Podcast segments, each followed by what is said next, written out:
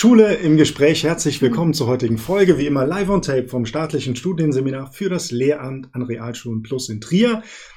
Kessel Thesen ist heute im Studio. Schön, dass Sie da sind. Und wir sprechen über Klassenleitung. Bevor wir ins Thema einsteigen, zwei Sätze zu Ihnen. Wer sind Sie? Kessel Thesen, Klassenleitung einer siebten Klasse an der Balion Realschule Plus in Trier. Es ist ja so, dass mehr oder minder alle Lehrerinnen und Lehrer an der Schule auch Klassenleitung einer Klasse sind. Ne, das ist an den meisten Schulen den so. meisten, ja. Ähm, was bedeutet das vielleicht für jetzt erstmal die Lehramtsstudierenden, die die Schule nur aus ihrer eigenen Schülererfahrung kennen?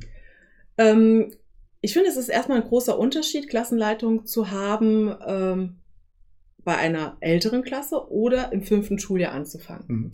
Nach meinem Referendariat äh, bin ich auch Klassenlehrerin einer zehnten Klasse geworden. Ähm, das war für mich ähm, relativ einfach, sagen wir mal so. Die sind schon groß, die sind aus dem Gröbsten raus, äh, die wissen, wie das da funktioniert, alles in der Schule. Ähm, dann hab ich vor, bin ich vor drei Jahren gefragt worden, ob ich eine fünfte Klasse übernehmen könnte. Und dann dachte ich zuerst so, ich weiß nicht, ob ich mit den Kleinen so gut kann. Äh, habe gesagt, okay, nee, müssen wir alles ausprobieren, müssen wir alles lernen. Und ähm, ja, jetzt bin ich drin, bin, habe es jetzt mal bis zum siebten Schuljahr gebracht und ähm, ist aber eine andere Hausnummer als jetzt eine ältere Klasse Mhm. als Klassenleitung zu übernehmen. Dazu kommen wir vielleicht gleich, also wie man als Mhm. Klassenleitung anfängt, aber jetzt mal ganz, ähm, ja, ganz übergeordnet. Was sind so die Aufgaben, die auf eine Klassenleitung grundsätzlich zukommen? Also, wenn man die formellen Aufgaben, die vielleicht in so einem Anforderungsprofil stehen, die sind auch alle da drin. Ja, also Organisation, was weiß ich alles. Aber der größte Teil einer Klassenleitung entspricht, glaube ich, nicht dem, was auf so einem Blatt Papier steht, sondern man ist Ansprechpartner für alles. Komplett alles. Für Liebeskummer, für vergessene Pausenbrote, für ungespitzte Stifte, für ich habe mein Lineal vergessen, können Sie mir eins besorgen, ähm, für alles. Und ähm, deswegen ist es äh, ein sehr emotionaler Job, also der nimmt einen emotional schon mit, Mhm. ähm, weil wenn man nach ein paar Wochen die Kinder kennengelernt hat und die Kinder haben einen selbst kennengelernt, ähm, ist es schon äh, sehr viel mehr als nur in die Schule gehen und da seinen Job machen und vielleicht äh, ja, das Klassenbuch führen, gucken, ob alle Kollegen eingetragen haben und, und, und solche Sachen. Mhm. Sondern man hängt da emotional viel mehr mit drin. Das sind ja die Aufgaben, die man so kennt. Ne? Der Klassenlehrer organisiert Wandertage, Klassenfahrten, Krankmeldungen und so weiter. Kommen wir aber zu, zu dieser Beziehungsebene. Also Sie, Sie sagten, Sie sind auch für Liebeskummer zuständig. Wie kommt man denn dahin, dass sich die Schülerinnen und Schüler ähm, mit diesem Thema an einen herantrauen? Das ist ja nicht selbstverständlich. Ich glaube, man muss von Anfang an, muss man authentisch sein. Also ähm, man muss auch zu einem gewissen Maße auch Sachen von sich preisgeben.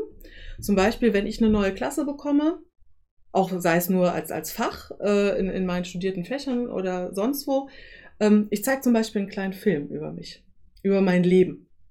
Auch ein Teil von meiner Familie, weil das ist immer interessant. Private Sachen sind immer interessant und Mhm. wenn ich das bis zu einem gewissen Grad abgehakt habe, dann fragen die auch nicht mehr nach. Dann Mhm. ist das so und dann habe ich so dieses Geheimnis gelüftet und ähm, ich glaube, das ist so, wenn ich so Teile von mir privat, vermeintlich private Teile preisgebe, dann kommen die Kinder damit auch zu einem. Und wenn sie merken, dass äh, man eine vertrauensvolle Person ist, dass man ähm, authentisch ist, dass sie zu einem kommen können, dass sie ernst genommen werden in ihren Problemen, dann ähm, ja, sind sie auf einmal da und äh, müssen sich mit solchen Sachen rumschlagen.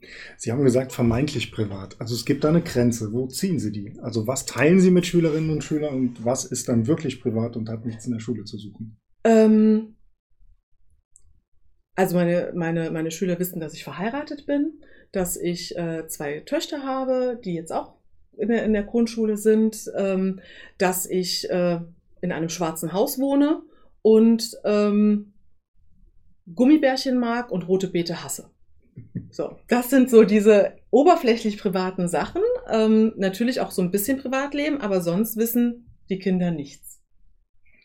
Aber das ist dann ein Stück weit auch Persönlichkeit darstellen, Authentizität mhm. darstellen und damit erreichen sie, dass der Kontakt da ist. Genau. Und ich kann mir gut vorstellen, dass das mit dieser zehnten Klasse direkt funktionierte. Das sind mhm. ja dann schlussendlich fast Erwachsene.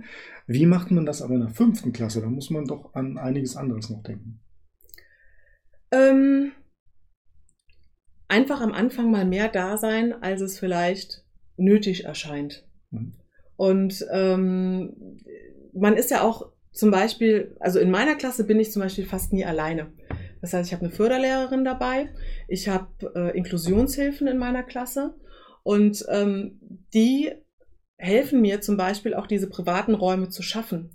Wenn jetzt ein Kind da ist, was ein Problem hat und man merkt das und äh, man gibt diesem Kind Raum oder Möglichkeit, äh, selbst zu entscheiden, wann möchte ich da hingehen, dann hat dieses Kind auch den Raum, weil ich dann sage, okay, kannst du mal gerade das da übernehmen? Wir hatten das und das vor und kann mich dann mit dem Kind rausziehen. Und das merken die anderen Kinder, mhm. weil wir müssen erst ein Problem, was jemand hat, angehen, vielleicht nicht direkt lösen, mhm. aber angehen, damit eben auch der Kopf frei ist für die Lerninhalte des Tages oder die fachlichen Lerninhalte, die wir vielleicht gerade da vorbereitet hatten.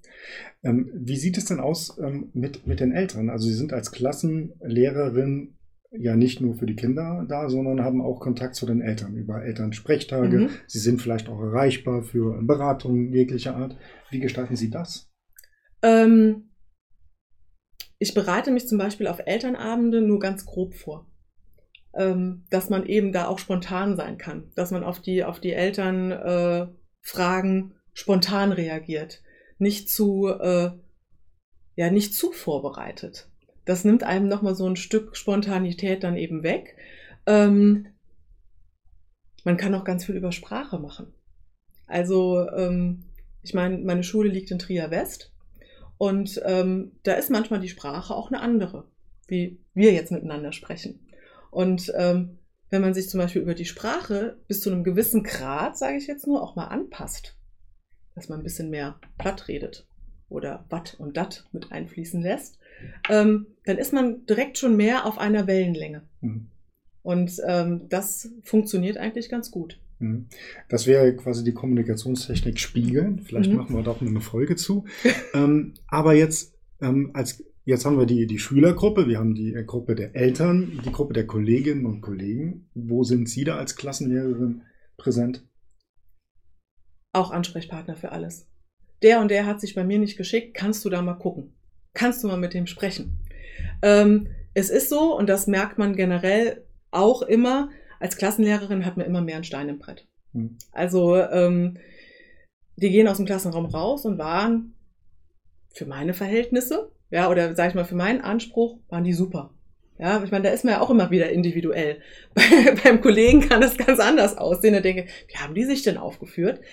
Ähm, da muss man natürlich dann so Zwischentöne äh, mhm. suchen und sagen, okay, du möchtest das so, dann kommuniziert den Kindern das auch so. Ähm, und ich habe ganz viele Gespräche mit meinen Schülern auch, dass es eben nicht so geht, dass man eben sagen muss, okay, bei Kollegen musst du dich auch so verhalten, wie du dich hier verhältst. Und ähm, klar, Kollegen sprechen einen auch an, man muss ähm, Sachen übernehmen, man muss organisatorische Sachen übernehmen, ähm, vielleicht auch mal im Namen der Eltern nochmal schreiben, weil das Wort des Klassenlehrers eventuell vermeintlich mehr Gewicht hat als das des Fachlehrers. Also muss man da oft Sprachrohr für Dinge sein, die vielleicht auch nicht so toll sind. Mhm. Und man hat natürlich, wenn man vielleicht jetzt als junge Kollegin, als junger Kollege sieht, äh, sie sollen Klassenleitung werden, ähm, dann sieht man die ganze Arbeit. Aber so als Lehrer, und ich glaube, da spreche ich für uns beide, ist das doch eigentlich schön, in die eigene Klasse zu gehen, so. weil da stimmt die Beziehung, da ist man ja. mehr Stunden, man kann anders mit denen arbeiten. Ist bei ja. Ihnen auch so. Ja. ja. Ist, also ich habe mir auch extra gewünscht, ich unterrichte ja auch Fächer, wo die ich mag oder mochte, auch in meiner eigenen Schulzeit ähm, die natürlich mit mehr Aufwand ver äh, verbunden sind, weil ich mich da mehr vorbereiten muss, weil ich die nicht studiert habe. Ähm, aber die Freiheit zu haben, mehr Stunden zu haben und dann auch mal zu sagen, okay, wir sind jetzt damit nicht fertig geworden und ihr habt jetzt gerade so Spaß dran, machen wir die Biostunde doch mal schnell in die Erdkundestunde. Und das ist, ähm, das ist toll. Man ist viel mehr flexibel in, seinen, in seinem Vorgehen und äh, das macht einfach ähm, enorm viel Spaß. Und die Kinder geben einem das eben dann auch ähm, zurück, indem sie auf einen zukommen. Lassen wir das doch als Schlusswort stehen. Sehr Vielen gerne. Dank. Freuen Sie sich auf die Aufgabe einer Klassenleitung. Also das können wir von unserer Warte sagen. Wenn Sie uns Feedback hinterlassen wollen, tun Sie das gerne an mail.seminar-trier.de. Bis zum nächsten Dienstag. Bleiben Sie uns gewogen.